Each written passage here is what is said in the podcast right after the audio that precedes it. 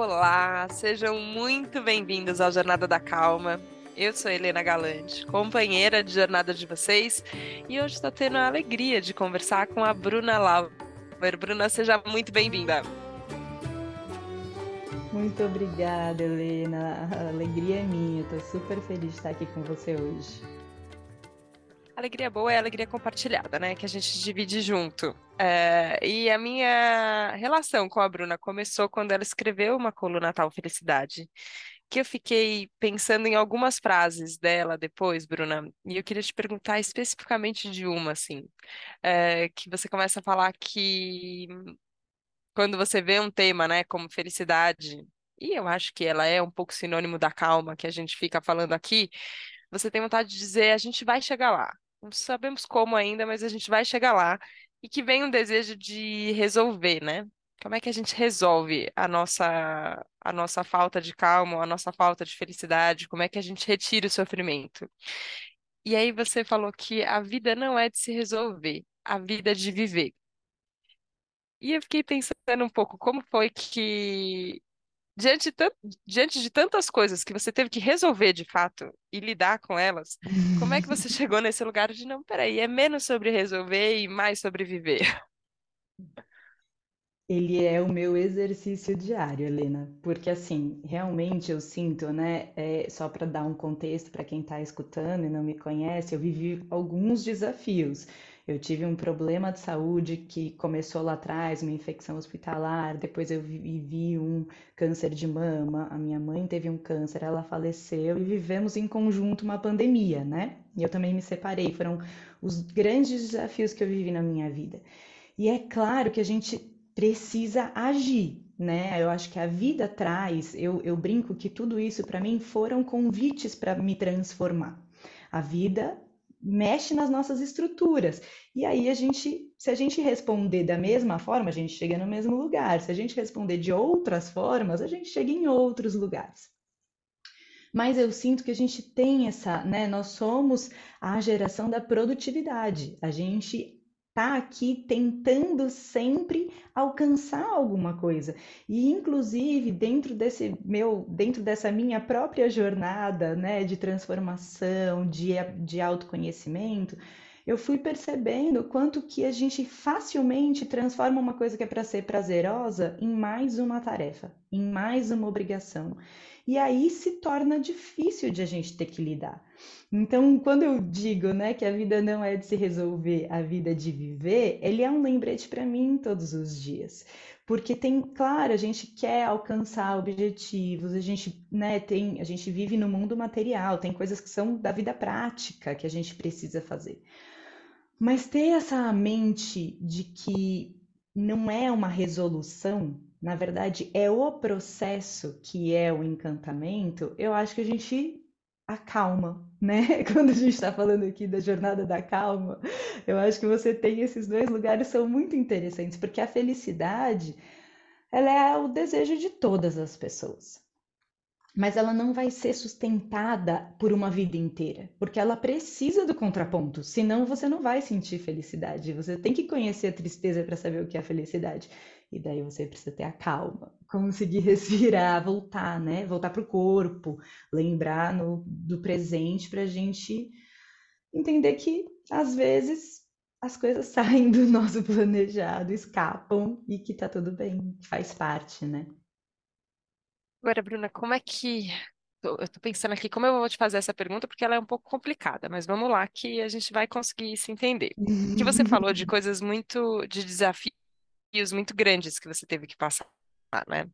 É, e eu acho que tudo que a gente enfrenta na vida, né? Tudo que a gente lida, para não usar uma metáfora bélica, que eu acho que não, não é o caso da gente falar tanto de luta e enfrentamento, mas tudo que a gente encara, né? Que a gente é, passa e atravessa na vida, acaba tendo. É, alguma coisa que vai reverberando para as outras pessoas, né?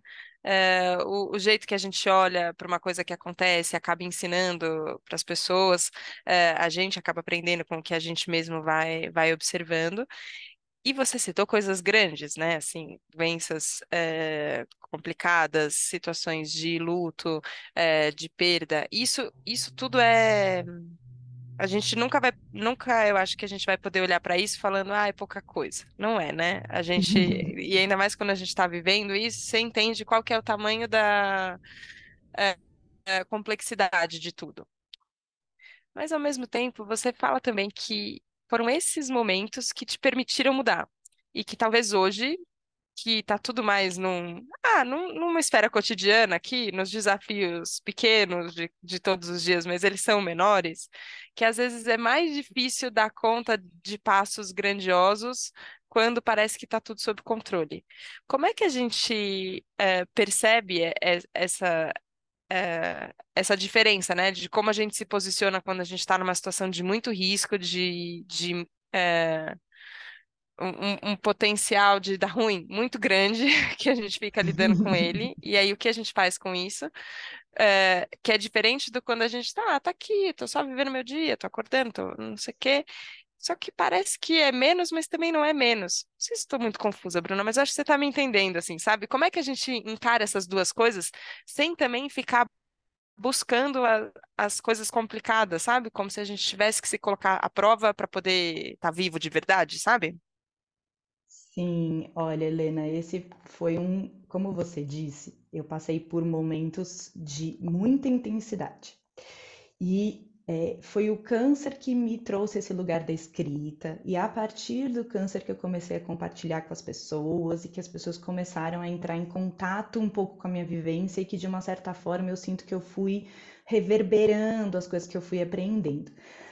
Só que eu gosto muito de falar, porque às vezes acontece, muitas pessoas me procuram por conta do livro, me procuram por conta mesmo do que eu compartilho nas redes sociais, me procuram pessoas que estão enfrentando um desafio de uma doença, por exemplo, muitas vezes um câncer especificamente. E às vezes a pessoa fala: Nossa, mas você chegou nesse lugar, você teve essa força, você está compartilhando e tudo. E primeira coisa que eu sempre gosto de falar é: Eu processei não foi de um dia para o outro. Eu escrevi um livro para que eu pudesse contar para as pessoas que chegar onde eu cheguei não foi simples. Teve uma caminhada. Tinha momentos, mesmo assim, quando chegou o câncer, eu, eu brinco que eu já tinha sido testada. A minha primeira, é, a minha primeira questão de saúde, que foi essa infecção que eu tive na minha coluna lombar, eu fiquei com catéter igual do câncer. Foi um período mais ou menos parecido de de tratamento. Então, de uma certa forma, eu sinto que quando veio o câncer, eu estava preparada para receber esse desafio. E ao mesmo tempo eu fui, obviamente, observando, olhando, estava muito presente, com muita consciência com tudo que estava me acontecendo. Mas passou esse momento da minha vida e hoje eu estou aqui conversando com você. E é, é neste lugar que hoje eu consigo comparar aquele desafio grande que eu vivi com o meu desafio pequeno, que é escrever um texto para sua coluna e que de repente me paralisa. E então, o que, que eu observo, né? Esses desafios muito grandes, eles podem até ser um lugar de conforto. Isso é muito complexo de ser falado, então assim, eu, eu, eu quero, espero ser compreendida por quem está escutando, mas a verdade é que quando você tem uma questão de doença, é, você faz uma vaquinha e fala: Olha, gente, não estou conseguindo pagar minhas contas, eu estou num tratamento aqui e tudo. Você tem a compaixão das pessoas, você tem o amor das pessoas, você tem um aval. Hoje eu não estou bem, eu não consigo trabalhar. E ninguém vai falar: Não, levanta da cama, tipo, vamos aí. Inclusive, a própria reação das pessoas quando eu fiquei doente a primeira vez, que tinha um nome chama espondilodicite, que ninguém nunca ouviu falar, então não tem referência. E quando eu tive o câncer, que todo mundo tinha um caso, todo mundo conhecia alguém que tinha passado por isso, então tinha uma outra forma que, é, que as pessoas lidavam. E eu sinto isso, assim, casos de é, recidiva, casos de uma pessoa que fica doente várias vezes. Eu entendo hoje, porque eu, eu não sou uma estudiosa, eu sou realmente uma pessoa da comunicação, mas eu tenho esse hobby de olhar, entender um pouco esse lado da, da nossa mente, né? Um pouco da psicologia, um pouco da espiritualidade. Eu sou muito curiosa, então eu gosto de ler e, e observar todos os assuntos. E eu percebo o quanto, às vezes, a doença é a forma que a gente encontra de ter atenção, de receber amor, de poder até, olha que coisa absurda, ser prioridade na sua própria vida. Falar, não, agora eu vou cuidar de mim.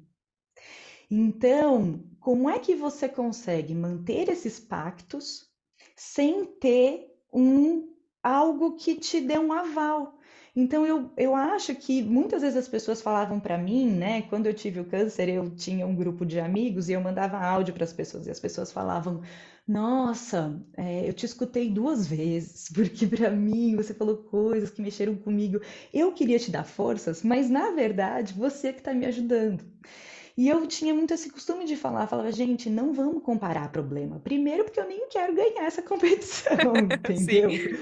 e né, você fala assim, nossa, que bom que o seu problema é maior que o meu. Não, não tem como a gente comparar, porque o problema é do tamanho que a gente, que ele tem pra gente. Que às vezes, aos olhos da sociedade, alguém vai falar, nossa, isso é muito simples. E eu acho que hoje, inclusive, com o calor das discussões, né, a gente está muito no dual, é muito fácil alguém falar, não, isso não faz sentido.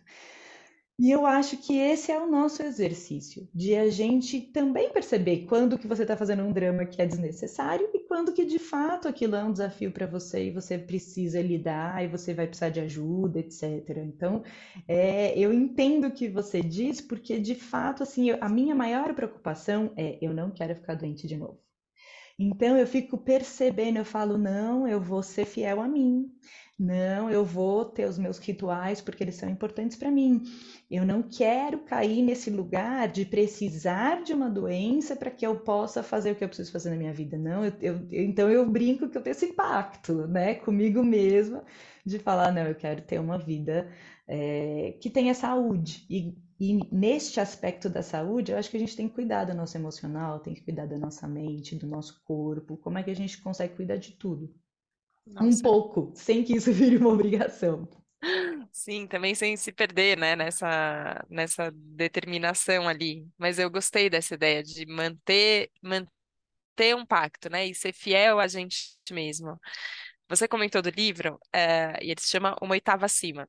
É, e eu queria que você contasse um pouquinho mais sobre essa ideia das oitavas, né? Que eu acho que é uma coisa que a gente traz da música, que também é importante para você, faz parte da, da sua trajetória ali de algumas formas, é, mas que você porque também é uma coisa que eu já ouvi muitas vezes, né, no caminho do autoconhecimento, da espiritualidade, assim, ó, às vezes você está numa oitava e às vezes você passa pela mesma coisa, parece assim, só que a oitava é outra, né? Como é que é isso, Bruna? É, esse, o título do meu livro, ele veio de uma sessão de terapia, porque eu acho que ele tá tem tudo a ver, assim, com esse momento, porque quem me falou isso foi uma terapeuta. No momento que eu estava lidando ali com a minha separação, porque eu, eu brinco que, assim, quando eu fiquei doente a primeira vez, eu falei assim, nossa, agora tudo mudou na minha vida. Aí quando eu me separei, eu falo, não, agora sim, de fato, tudo mudou. Aí depois veio o câncer, eu falei, não, não, na verdade foi agora, né? E, e o que eu senti foi exatamente isso, porque quando eu me separei, eu falei, poxa, eu já estava lá, já tinha resolvido tantas questões, olhado para tantas coisas, mudado meu ponto de vista. Como é que eu fui cair aqui de novo? Como é que eu estou vivendo mais uma vez um lugar de desespero que eu não consigo respirar, não consigo olhar, né, sair desse buraco? E aí ela me disse, ela, ela fala que a gente tem duas, três grandes questões a serem resolvidas na nossa vida e que elas vão continuar aparecendo. Uma outra metáfora que, que, as pessoas usam, que também é muito rica, é a ideia da cebola, né? Você tira uma camada e acha outra, tira uma camada e acha outra. E normalmente são esses, são os mesmos pontos, porque são as lições, né, que a gente tem na escola da vida, são as lições que a gente vai precisar é, adentrar. E aí eu sinto isso, que é, eu tenho 37 anos, acabei de fazer aniversário, e eu olho e falo, tem muita vida pela frente, né? Eu, hoje eu, eu brinco que uma coisa muito importante é a gente lembrar que a gente pode morrer todo dia, mas sem esquecer que a gente pode viver mais 50 anos. E dentro dessa caminhada, eu entendo que a gente ainda vai precisar encarar os desafios porque eles fazem parte da vida e normalmente vão ser os mesmos, de uma outra, com uma outra roupagem, porque a gente precisa exercitar esse lugar, que é ter consciência mesmo. E, e às vezes eu até acho, dentro do meu, da minha trajetória no autoconhecimento, que algumas coisas, que são as coisas da superfície, às vezes a gente de fato consegue lidar e elas é, somem da nossa vida, elas não precisam mais voltar. Mas existem coisas que são muito profundas, e aí elas voltam para que você possa soltar mais um pouco. Ela volta para que você possa soltar mais um pouco.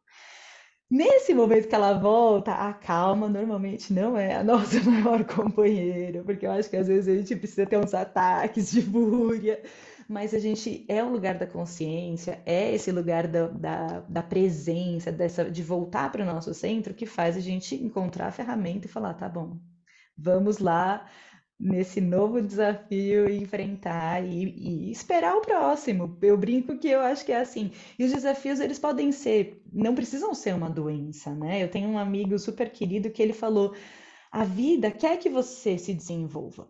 Então, crie você desafios. Se coloque num lugar de fora da sua zona de conforto para que isso traga, né? Para que você possa refletir, possa aprender e não precisa ser por uma doença. Então, eu também gosto de me colocar em situações de desconforto com esse objetivo mesmo, né? Como é que eu posso provocar um lugar que vai me tirar de uma estabilidade mas ao mesmo tempo não precisa ter a dimensão que teve quando eu tive que passar por uma quimioterapia, etc. Foi realmente muito intenso, né? Como é que eu posso continuar aprendendo sem precisar desse nível de intensidade? Nossa, esse, essa sensação de. Parece que são ideias opostas, mas no fim elas são complementares e a gente tem que lidar com as duas ao mesmo tempo, né? Tudo bem, a gente não sabe quanto tempo a gente vai viver, é, recentemente eu fui no, no lançamento do Instituto da Ana Michele Soares, da Anami, que faleceu no início desse ano. Tinha sido entrevistada aqui no Jornada da Calma, tem livros muito bonitos sobre finitude é, e, e, como encarar a finitude também como um convite à vida, né? Então, enquanto eu respirar, enquanto como é a vida inteira que eu, que eu vou levar, e esse caminho entre a lucidez e a esperança que ela sempre falava. E quando eu estava lá no evento de lançamento do, do instituto é, que leva o nome dela, é, passou um trecho de um, vídeo que ela falava que ela tinha câncer, mas que a gente tinha finitude crônica. Então, é, essa ideia de que a gente vai, que a gente vai ter que encarar a nossa finitude é crônica, assim, ó. Não tem nenhum, nenhum ouvinte aqui que, que, não, que não vai ter que lidar com isso. Só que ao mesmo tempo, recentemente, agora também, eu tive é, ouvindo duas mulheres que têm um, um canal, a Gilda e a Sônia, um canal no YouTube que se chama A Voz da Razão. E se eu não me engano, elas têm 85 e 83 anos, assim, e lançaram um canal no YouTube, muito escrachadas, divertidas, é, falam de um, de um jeito cheio de cheio de vontade de viver, o que é, o que é delicioso. E aí uma delas falou isso assim, ó, eu tô, eu tô com 85, eu sou velha há 25 anos. E eu não tô disposta a ficar aqui na cristaleira, entendeu? Eu quero sair da cristaleira. E você fala, e é, e é curioso, né? Porque aí uma delas, a hora que estava subindo ali no, no carro e estava com uma, com uma dificuldade de locomoção, ela falou, é, mas também devia ter feito atividade física, viu? Que isso aqui é complicado, esse, esse quadril agora. E fiquei pensando, a gente também não fica lidando com, com isso, eu tenho 36. Ah, daqui 50 anos, como é que, como é que eu quero estar? Tá? Parece que a gente se protege da ideia de envelhecer é, você fala, você nem pensa nisso, parece que não vai acontecer, mas ao mesmo tempo você também não fica lidando com o fato de que então se você não for envelhecer, você vai morrer. Então você fala, não, peraí, isso é o que eu não quero. E eu achei que você fez uma junção bonita, assim, ó, é ao mesmo tempo entender que as duas são as duas possibilidades. Lá e é, cá. Lá e cá, exato. É, e eu queria te perguntar um pouco sobre isso, assim, sobre como é esse, esse viver o presente para você hoje, mas ao mesmo tempo também se permitir um, um sonho e uma projeção de falar, tá, mas e o futuro longo prazo? Como é que é? Hoje, para você, como é que é seu futuro longo prazo, Bruna? Eu sinto, sabe, Helena, que é, a doença e essa sensação que passou, eu, eu, eu de fato senti em alguns momentos que eu poderia morrer é, a, a, essa percepção, sabe? Meu Deus do céu, tipo, pode acabar. E, e às vezes não é nem assim, tipo, estar é cara a cara com a morte, mas é essa, é, é, te pega. Você fala assim, nossa, esse corpo pode ir embora. E viver isso com 30 é um presente de uma certa forma, porque antecipa lá dos seus 80 um pensamento que é a, a vida pode acabar. Então, vamos viver uma vida que faça sentido ser vivida. Como é que a gente consegue viver uma vida que a gente se sinta é, preenchida de alguma forma, né? Eu acho que eu, eu fiquei, depois de, desse momento que eu narro né, na primeira página do meu livro, é o momento que eu senti esse lugar, que eu falo, nossa senhora, essa vida aqui está acontecendo e eu, eu não estou vivendo. Eu estou aqui só no automático. E eu fui em busca de entender um sentido, de encontrar um sentido. E levou um tempo, porque eu sinto que só quando eu fiquei é, doente com o câncer, que eu comecei a escrever, que eu comecei a compartilhar, eu senti que aquilo, que a minha vida e a minha experiência tinha significado, um significado maior do que eu. Eu brinco que o livro, né, hoje eu estou super dentro do universo da literatura, escrevendo um outro livro, escrevendo, participando de oficinas e tudo. E às vezes eu falo, nossa, será que o livro, se eu fosse escrever hoje, se eu escreveria ele diferente? Mas eu sinto que ele precisava existir desse jeito porque eu sinto que ele cumpre um papel que não é para o meu ego, ele cumpre um papel que é para a pessoa que lê e que aquilo traz algum tipo de reflexão, algum tipo de conforto. É, ele, ele tem um, um sentido que está para além de mim. E aí, este é um exercício super enorme, né? A gente conseguir não se perder nesse meio do caminho.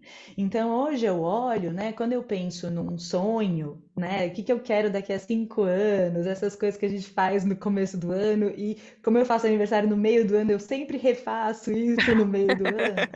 A gente olha lá para frente, né? E eu, e eu tenho um, um desejo de que as mensagens cheguem para mais pessoas. Então eu olho e falo, poxa, eu, eu espero poder ocupar espaços em que eu consiga dialogar com pessoas diferentes, porque eu, o que eu percebo dentro do meu processo, né, ou enquanto eu estava dormindo e quando eu acordei, que socialmente a gente fala sempre as mesmas coisas e que a vida pode ser muito diferente. Hoje eu moro num sítio, é, eu troquei a vida da carteira assinada por uma vida sem seguranças, né? Assim, uma vida que é cada dia é um dia novo, e isso é uma desconstrução para uma pessoa que trabalhou 15 anos dentro do mundo corporativo.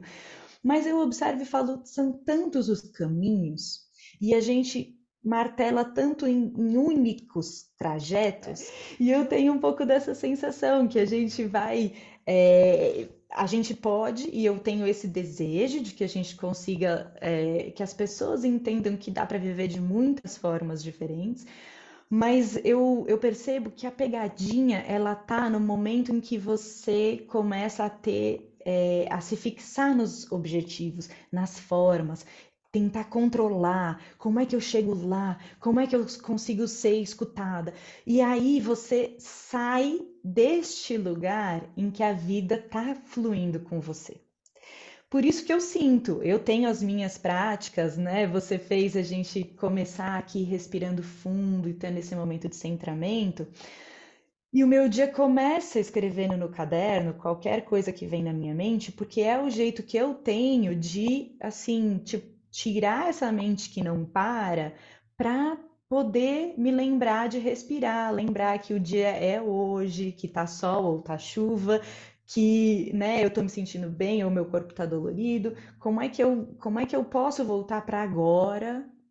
E daí, beleza, eu dou mais um passinho, mas eu preciso ter mecanismos que me ajudem, ferramentas que me ajudem a voltar, a falar por que que eu tô fazendo isso? Né? Assim, claro, eu preciso, né, como todas as pessoas que recebem dinheiro, pagar as contas no fim do mês. Eu fiz uma escolha, meu estilo de vida é um estilo simples. E eu, eu sustento esse estilo, porque para mim, me manter saudável e não estar nessa pressão e nessa busca por os salários inimagináveis, é, esse lugar me adoeceu. Então eu fui compondo, encontrando uma forma de fazer essa minha vida fazer sentido. Mas é um exercício diário, com certeza. Você usou uma expressão que eu gostei de hoje você trabalhar como publicitária às avessas também. E eu fiquei pensando desse avesso e direito, né? O quanto, o quanto às vezes numa é, num, num sistema que não é bom para todo mundo, né? Então você fala, o quanto a gente se adaptar a esse sistema também quer dizer que a gente não está um pouco um pouco meio torto das ideias, assim, né? É, e o quanto às vezes o avesso é o que é o que a gente precisa ser, assim. É, só que tem uma isso que você falou, uma sustentação, né? Eu sustento essa minha escolha, porque eu às vezes sinto isso também, que a Uhum. gente às vezes toma a decisão com, com um monte de, eh, de bases, né? Ninguém é doido, a gente, a gente faz as coisas por, por motivos, só que aí às vezes a hora que você vai viver, você fala, ai, mas eu achava que era outra coisa, né? Então, como é que eu sustento, por exemplo, isso, a minha, a simplicidade que eu quero para minha vida e como é? É, e eu acho que no, no seu caso hoje isso tem muito a ver também com a escolha do local onde você mora, não? Sim, sem dúvida.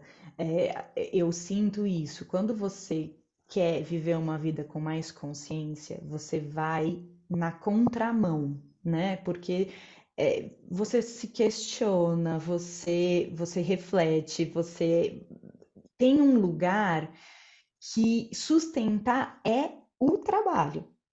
Porque é muito fácil a gente se perder, né? Hoje com as redes sociais, com essa vida editada que você fica vendo ali o tempo inteiro e que você olha e você fala, poxa, mas eu também queria ter isso, eu também queria ser isso, eu também queria estar nesse lugar. Você, você se, é muito fácil a gente esquecer do, da nossa motivação lá atrás. O que que fez a gente trazer, né, refletir falar, não, é por ali. Eu sinto que a gente precisa ter também flexibilidade. Porque quando a gente bota uma coisa e enrijece e não se permite, eu ano passado fui, morei em Monteiro Lobato por um ano, refiz os planos e voltei para Nazaré. Hoje eu estou em Nazaré Paulista de novo, aonde eu morava. E eu me permito olhar, tentar, experimentar e falar: não, isso não é para mim ou isso não é dessa forma e ir adaptando. Mas não deixa de ser um, um, uma vontade de ir na contramão, né? De, de, de saber, eu tenho consciência que eu faço movimentos que a maior parte das pessoas não está fazendo e que a maior parte das pessoas, inclusive, nem quer fazer, porque tem um preço. Eu pago um preço por, por pelas minhas escolhas, né? E eu acho que muitas vezes é, uma vez eu escutei isso e eu achei isso maravilhoso. É mais o, o paradoxo da escolha não é o que você escolhe, é tudo que você abriu mão. E a vida fica ali te falando: ó, oh, mas você não quer isso, você não quer aquilo, você não quer aquilo. Mas você falou, né? Você fez essa, esse cruzamento com essa minha escolha de morar no sítio. E eu, olha, eu falo e é uma certeza: a natureza é a maior professora. É um jeito que eu percebo de a gente conseguir fazer um filtro entre o que, que é natural e o que, que é o normal porque a gente combinou coisas socialmente que elas vão contra a nossa natureza. A gente brinca, né, eu e o meu companheiro, de coisas simples, assim, o seu intestino para de funcionar porque você para de atender um sinal que é, é agora é a hora de ir no banheiro, mas você fala, não, mas eu estou trabalhando, não posso, eu tenho uma reunião, eu estou viajando, eu tô... Então, a natureza, ela, ela me pacifica de um jeito enorme, porque ela me mostra tudo que existe. Porque existe em mim, eu sou parte dessa natureza. Então, quando você olha e fala, eu, eu moro aqui, tenho duas cachorrinhas. No dia de verão, às seis da manhã que o sol já saiu, elas já estão ligadas. Hoje, que é um dia frio, que fica nublado, sol só saiu essa ração às nove e meia da manhã, elas ficam para dentro, quietinhas, nem querem ser amoladas. Então, eu olho na cachorra e falo, tudo bem ser comigo também, né? É, faz sentido, a gente talvez devesse organizar as nossas horas de, de trabalho de acordo com isso que a gente está no Brasil. A gente nem tem tanta variação, mas quando você vai para determinados países que, nossa, o dia é super curto, a jornada de trabalho deveria acompanhar, né? Como é que a gente conseguiria, a gente poderia trazer algo mais natural. Mas eu sei, eu sou sonhadora utópica, olho e falo, quem sabe um dia, daqui a 100 anos a gente chega lá. Mas eu observo, eu falo, como é que a gente consegue estar mais em sincronia? Porque, porque essa é a nossa natureza. E quando você acolhe tudo que é natural, você se pacifica, porque você fala, tá bom, isso é, isso faz parte, né? Não, é, não acontece só comigo, isso está acontecendo aqui nesse ambiente. E a natureza é um lembrete constante. Não tem como você fugir. A cidade é um lugar artificial.